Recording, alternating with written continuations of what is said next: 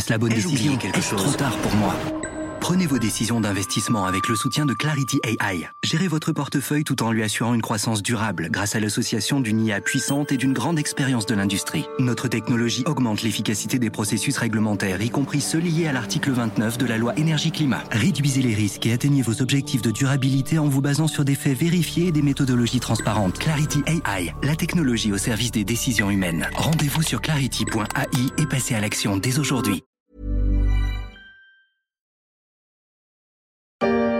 Longtemps, je me suis couché de bonne heure. Parfois, à peine ma bougie éteinte, mes yeux se fermaient si vite que je n'avais pas le temps de me dire je m'endors. Les premiers mots de la recherche du temps perdu de Proust, un monument de la littérature française, en sept tomes tout de même. Ça fait du volume et ça demande du temps, à moins qu'on ne le lise pour vous. Et là, vous n'avez plus qu'à tendre vos oreilles. Père Castor, raconte-nous une histoire. Père Castor, raconte-nous deux histoires. Père Castor.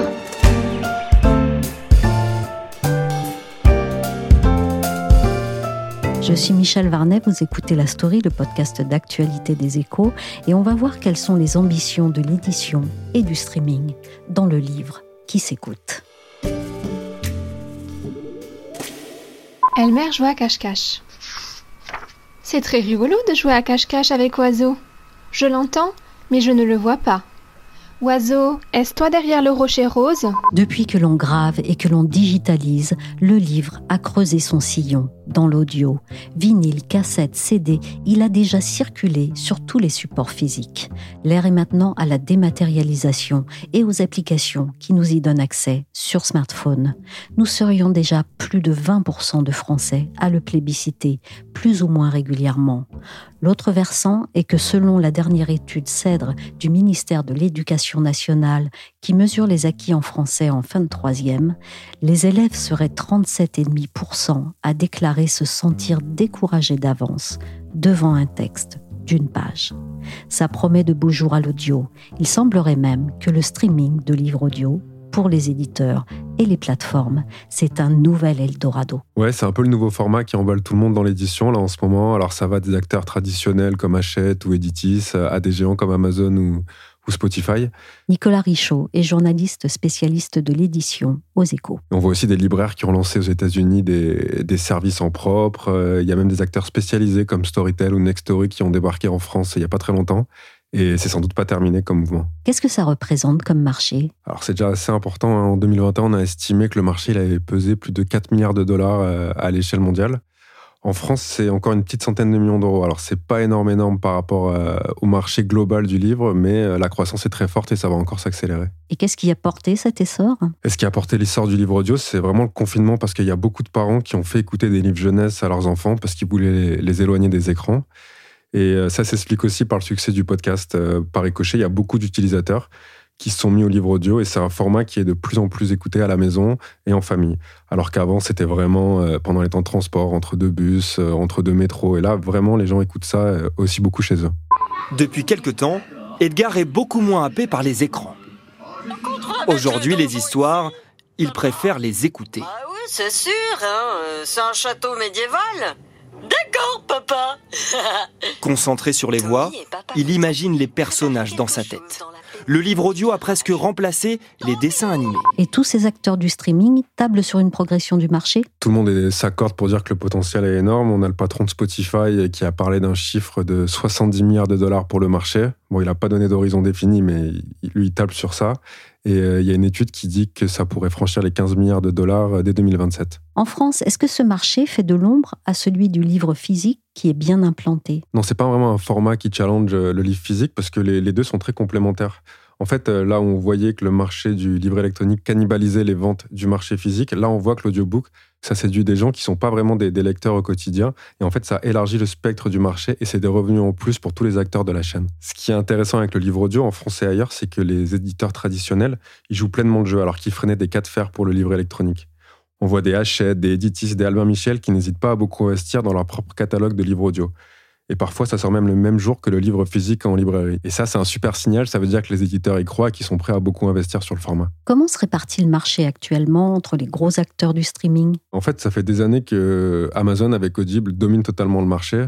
On n'a pas beaucoup de chiffres parce que voilà, Amazon est toujours un peu pudique sur les chiffres financiers comme ça, mais, mais il domine largement le marché. Et là, il y a un nouvel acteur qui est arrivé, c'est Spotify. Alors pour l'instant, leur offre, elle est assez limitée. Pour l'instant, il y a juste de l'achat à l'unité qui est possible aux États-Unis. Mais ça n'empêche qu'ils ont énormément d'ambition et généralement Spotify, quand ils se lancent sur un marché, c'est pas pour être second. Pour l'instant, Spotify, c'est pas du tout au niveau d'Audible. Ils ont encore une offre limitée, mais ils vont vite, ils dépensent des millions de dollars pour étoffer leur offre et ça devrait vite être très compétitif. Il y a quelques semaines, le patron de Spotify, d'ailleurs, il a dit publiquement qu'il n'allait pas faire le déplacement pour rien et que s'il allait dans, le livre audio, c'était pour gagner. C'était pas pour faire second et qu'il allait faire comme dans le podcast. Pas de quoi faire de l'ombre au puissant audible d'Amazon pour le moment. Ouais, pour l'instant, c'est des petits joueurs et là, à l'heure actuelle, leur catalogue en volume, il est, il est plus limité. Et puis surtout, on peut faire que de l'achat à l'unité aux États-Unis. C'est-à-dire, euh, vous payez votre livre, euh, par exemple, 10 dollars et vous avez un seul livre. Audible, ils ont davantage de catalogue de contenu et surtout ils commencent à introduire un modèle un peu à la Netflix qui est un accès illimité à une partie du catalogue. Ça c'est un gros changement dans l'industrie et ça peut développer fortement euh, Audible. Et ce modèle à la Netflix, c'est reçu comment dans l'édition en France? Ouais, ben, ce modèle à la Netflix en France, euh, ça a déclenché un peu une levée de bouclier. Il y a beaucoup d'éditeurs de livres traditionnels qui sont totalement opposés à un modèle à la Netflix. Récemment, Audible a lancé en France une offre qui permet d'avoir accès mais à une toute, toute petite partie de livres anciens en illimité. Et pour l'instant, parmi les gros acteurs français, il n'y a que Editis qui a donné son feu vert. Les Hachette, les Albin Michel, ils ont dit c'est non.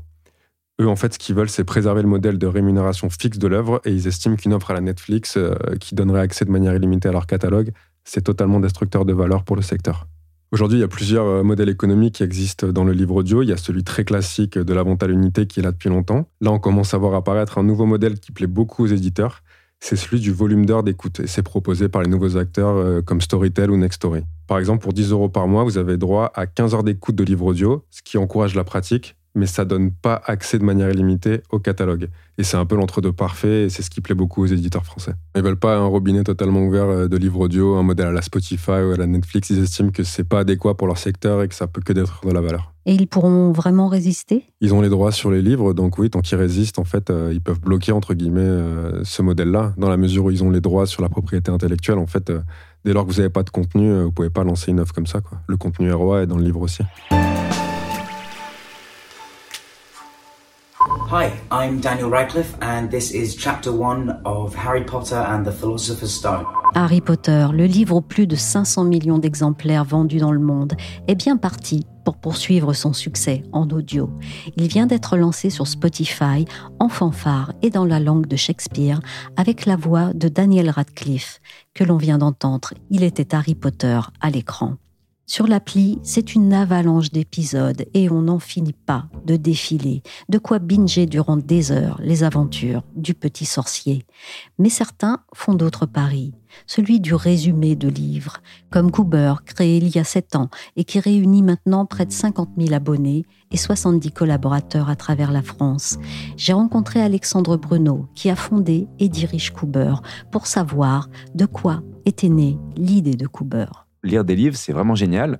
Euh, mais le problème, c'est que euh, on a identifié qu'une certaine partie de la population se détache un peu de ce format parce que pour eux, il est plus adapté à euh, leurs usages. Et les nouveaux usages, c'est quoi? Eh bien, les gens, ce qu'ils veulent, c'est du contenu court. Ce qu'ils veulent, c'est du contenu qu'ils peuvent consommer en mobilité. Donc, ce qu'ils veulent, c'est du contenu audio. Et l'idée de Cooper a germé après cette prise de conscience. Et donc, on, s'est dit, euh, OK, comment on peut faire pour donner accès au plus grand nombre aux idées des livres, permettre aux gens de découvrir des livres plus facilement, d'accéder à des auteurs, à des idées, mais avec un format qui est adapté à ces nouveaux usages. Et donc, Cooper est né. Et l'idée de Cooper, c'est quoi? C'est de prendre des livres et de les résumer, de faire des versions condensées, audio qu'on enregistre avec des voix, des acteurs, et qu'on euh, diffuse aujourd'hui sur une application mobile qui est accessible sur euh, l'App Store et sur euh, le Google Play Store. Et nos utilisateurs peuvent accéder comme ça à des milliers de livres, des milliers d'auteurs, et comme ça découvrir plein de choses. Alors, il faut savoir que sur Cooper, on ne propose que de la non-fiction. Donc, euh, c'est des livres qu'on lit pour apprendre des choses. Il n'y a pas de roman, il n'y a pas de littérature classique. C'est très large. hein. Ça va du développement personnel en passant par le développement professionnel, des livres de culture générale, des essais. Les thématiques sont très larges, mais de non-fiction. Aujourd'hui, on a plus de 1500 titres sur Cooper. On n'est pas exhaustif, on n'est pas Amazon. En revanche, on sélectionne. Il y a un travail de curation sur toutes les thématiques qu'on va avoir sur Cooper. On travaille avec des experts qui vont nous proposer des sélections euh, de livres qu'ils estiment être des très bons livres sur le sujet. On fait aussi de la curation en fonction des ventes. Donc, on va regarder les livres qui se vendent le mieux, qui sont les plus demandés. Et on va en publier entre euh, 5 et 10 nouveaux par mois. Et voilà. Et comment ça fonctionne, Cooper Qu'est-ce qu'on y trouve? Un contenu sur Cooper, on appelle ça un cube. Donc, c'est une version condensée, un résumé. Ça fait euh, entre 5 et 7% de la taille de l'ouvrage source. Un résumé sur Cooper, il n'est pas exhaustif sur les idées du livre. On va vraiment se focaliser sur un ou deux aspects qui est évoqué dans un livre. Et on veut juste générer l'étincelle chez les gens. Avoir ce Ah, j'ai écouté un Cooper, ah, j'ai compris quelque chose. Je pensais comme ça et je pense maintenant différemment grâce à Cooper. Et je vais acheter le livre. Et sur Cooper, en un clic, d'ailleurs, on peut acheter le livre. On redirige vers des libraires indépendants, vers des sites comme la place des libraires ou autres, pour que les gens aillent acheter les livres. Donc, on incite à l'achat du livre. Vous existez depuis 7 ans. Comment Cooper a évolué depuis? Ça a beaucoup évolué. Quand on a pensé Cooper au départ, Cooper était un produit écrit. Il n'y avait pas d'audio. Il y a sept ans, quand on a lancé l'app, le marché du podcast n'était pas aussi euh, étendu qu'il l'est aujourd'hui. Et on a, quand on a pensé Cooper, c'était vraiment euh, un cube. Euh, c'était un- une version condensée, mais à l'écrit. Et puis petit à petit, on a commencé à comprendre que l'audio devenait quelque chose de très important euh, sur le marché euh, du contenu en France et, à l'international. C'est évidemment tiré par les États-Unis, qui ont toujours un petit peu d'avance sur nous. Et donc, on a commencé à faire de l'audio et on a vu que c'était ultra plébiscité par notre audience. Et donc, très vite, finalement, on a glissé vers l'audio. Et aujourd'hui, 100% des contenus qui sont disponibles sur Cooper sont disponibles à l'écrit et à l'audio. Mais 85 à 90% du contenu qui est consommé sur Cooper est consommé à l'audio. Donc les gens veulent de l'audio sur Cooper, donc on est considéré maintenant euh, comme une boîte audio. Donc ça, c'est une grosse évolution. Et au départ, Cooper, c'était un site web, donc on n'était que sur Internet, que accessible via son ordinateur. Et euh, pareil, on a compris qu'il fallait qu'on soit dans la poche des gens. Donc on a sorti une application mobile au bout de trois ans d'existence. Et l'application mobile, elle a fait son petit bonhomme de chemin. Et aujourd'hui, c'est pareil, c'est euh, 9 utilisateurs sur 10 de Cooper utilisent l'application mobile. Donc le service a évolué dans ce sens-là. Et l'évolution, c'est aussi l'élargissement du catalogue. Au départ, on était euh, très business, entrepreneuriat. Et aujourd'hui, on est euh, vraiment lifestyle. C'est-à-dire qu'on va parler à tout le monde euh, de la parentalité, en passant par la productivité, en passant par la culture générale ou le développement personnel. Il y a vraiment de tout sur Cooper. Quel est votre modèle économique? Aujourd'hui, on a plusieurs dizaines de milliers d'abonnés à Cooper, des gens qui payent tous les mois. On est du freemium, c'est-à-dire qu'on peut télécharger l'application et bénéficier d'un contenu gratuit par jour, d'un titre gratuit par jour. Et on peut passer en payant. Et payant, c'est euh, 9,99€ par mois ou 69,99€ par an pour accéder à l'intégralité du service. Boostez vos connaissances avec Cooper. À son réveil, après six jours dans le coma, les médecins lui expliquent qu'il ne marchera plus jamais. Eh bah mon vieux, sacré choc. Face à cette tragédie, il décide de ne pas s'apitoyer sur son sort et de se battre. Il ne peut pas changer ce qui est arrivé, mais il peut s'investir à 100% pour remonter la pente. Comment vous classez-vous, en fait? Sur quel segment? On peut être considéré comme du livre audio, mais on peut aussi être considéré comme du podcast. C'est très difficile de mettre Cooper dans une case. C'est notre force aussi, parce que euh, on est à la croisée de, de plusieurs choses. On est euh, à la croisée de, du développement personnel, de la formation en termes de bénéfices, et en termes de format, on est à la croisée du podcast, du livre audio, mais aussi du livre écrit, parce qu'il y a de l'écrit sur Cooper. Donc voilà, il y a un petit peu de tout. J'ai lu que vous aviez des ambitions aux États-Unis. Où en sont-elles? On a lancé le marché des États-Unis il y a quelques années de ça. On s'est beaucoup investi sur ce marché et il se trouve que c'est un marché qui est très concurrentiel, qui est un, marché qui est beaucoup plus mature que la France. Et aujourd'hui, on génère euh, entre 7 et 9% de notre chiffre d'affaires aux États-Unis. Donc on est présent sur ce marché, mais la France et la francophonie restent notre premier marché. C'est un marché qui est sur bien des aspects très complexes. Pourquoi? Parce que on appelle ça faire de l'acquisition, mais donc faire du marketing pour acquérir des nouveaux utilisateurs coûte beaucoup plus cher aux États-Unis. Les inventaires publicitaires sont beaucoup plus concurrentiels. Et donc, euh, pour exister aux États-Unis, ça coûte très cher. Et donc, euh, voilà, nous, aujourd'hui, on est euh, leader sur la francophonie en France, Belgique, Suisse et au Canada. Donc, c'est nos gros marchés. Et aux États-Unis, pour l'instant, c'est un marché sur lequel on a un peu déplacé notre focus. En gros, on s'est refocalisé sur la France parce que c'est un marché voilà, qui est sur bien des aspects sur lequel il est beaucoup plus simple d'exister pour une entreprise comme Cooper. Et en France, comment voyez-vous le marché évoluer? C'est un marché, je pense, qui n'est qu'à ses débuts. Et je l'ai déjà dit euh, précédemment, mais En France, on est vraiment très en retard sur les usages. Euh, les Américains sont toujours très en avance sur nous. Donc, on voit que euh, l'usage, il est, il est beaucoup plus ancré euh, dans le quotidien des Américains. le livre audio fonctionne beaucoup mieux. Donc, je vois effectivement un potentiel énorme dans le livre audio. Je vois aussi la limite du livre audio. Parce que nous, notre métier, c'est de produire du contenu audio. La limite du livre audio, pour moi, c'est que le, le livre est un contenu qui a été pensé par son auteur pour être lu et non pour être écouté. Et donc, dans l'audio, on reste quand même dans un marché où les utilisateurs ont un temps disponible d'écoute par jour. Ils vont avoir euh, X minutes ou X heures pendant lesquelles ils vont être disposés à écouter du contenu. Et donc, ils vont aller chercher du contenu qui, à la fois, remplit un besoin d'information, euh, de formation et de plaisir. Et pour rivaliser un peu plus avec l'image, les studios d'enregistrement mettent désormais les moyens. Aucune préparation, aucune sécurité, aucun filet de secours. Mathieu Kassovitz. Il a fallu un peu de temps pour poser une question pertinente. Fred Testo et Vincent Elbaz sont à l'affiche de l'une des toutes premières fictions imaginées pour l'audio. Et le problème du livre audio, c'est qu'on est quand même monté en qualité en termes de rendu du produit audio. Ce que je veux dire, c'est l'expérience audio est de plus en plus qualitative beaucoup plus qu'il y a cinq ans. Quand on a commencé, euh, le livre audio, c'était vraiment euh, des acteurs qui lisaient euh, un texte et on sentait et on s'ennuyait. il fallait vraiment s'accrocher. Là, on commence à s'améliorer. Mais dans l'audio, du coup, on est dans un environnement concurrentiel où on va avoir le choix entre des podcasts qui sont gratuits, des livres audio qui sont payants, et parfois des podcasts, du coup, qui sont beaucoup plus spontanés, beaucoup plus agréables et faciles à écouter qu'un livre audio. Donc, pour moi, la limite du livre audio est la qualité de l'expérience. Donc, le marché est énorme. On voit qu'il y a une grosse accélération. Mais je pense que le marché du podcast, finalement, en termes d'usage et de temps disponible d'écoute, va venir concurrencer le livre audio. Donc, euh, c'est difficile pour moi d'avoir une, euh, une vision précise sur euh, la taille que va représenter ce marché dans les, dans les années qui viennent. Mais je vois ce marché globalement comme un temps disponible d'écoute à l'audio. Et donc, je vois une concurrence entre podcast et, et livre audio. Merci à Alexandre Bruno de Couber et à Nicolas Richaud, journaliste spécialiste de l'édition aux échos. La story s'est terminée pour aujourd'hui. Cette émission a été réalisée par Willigan. Vous pouvez nous retrouver sur toutes les plateformes de téléchargement et de streaming de podcasts comme Apple Podcast, Podcast Addict, Castbox ou encore Deezer, Spotify et Amazon Music. Abonnez-vous pour ne manquer aucun épisode. Pour suivre l'actualité à travers nos articles, nos analyses ou encore nos enquêtes, rendez-vous chaque jour sur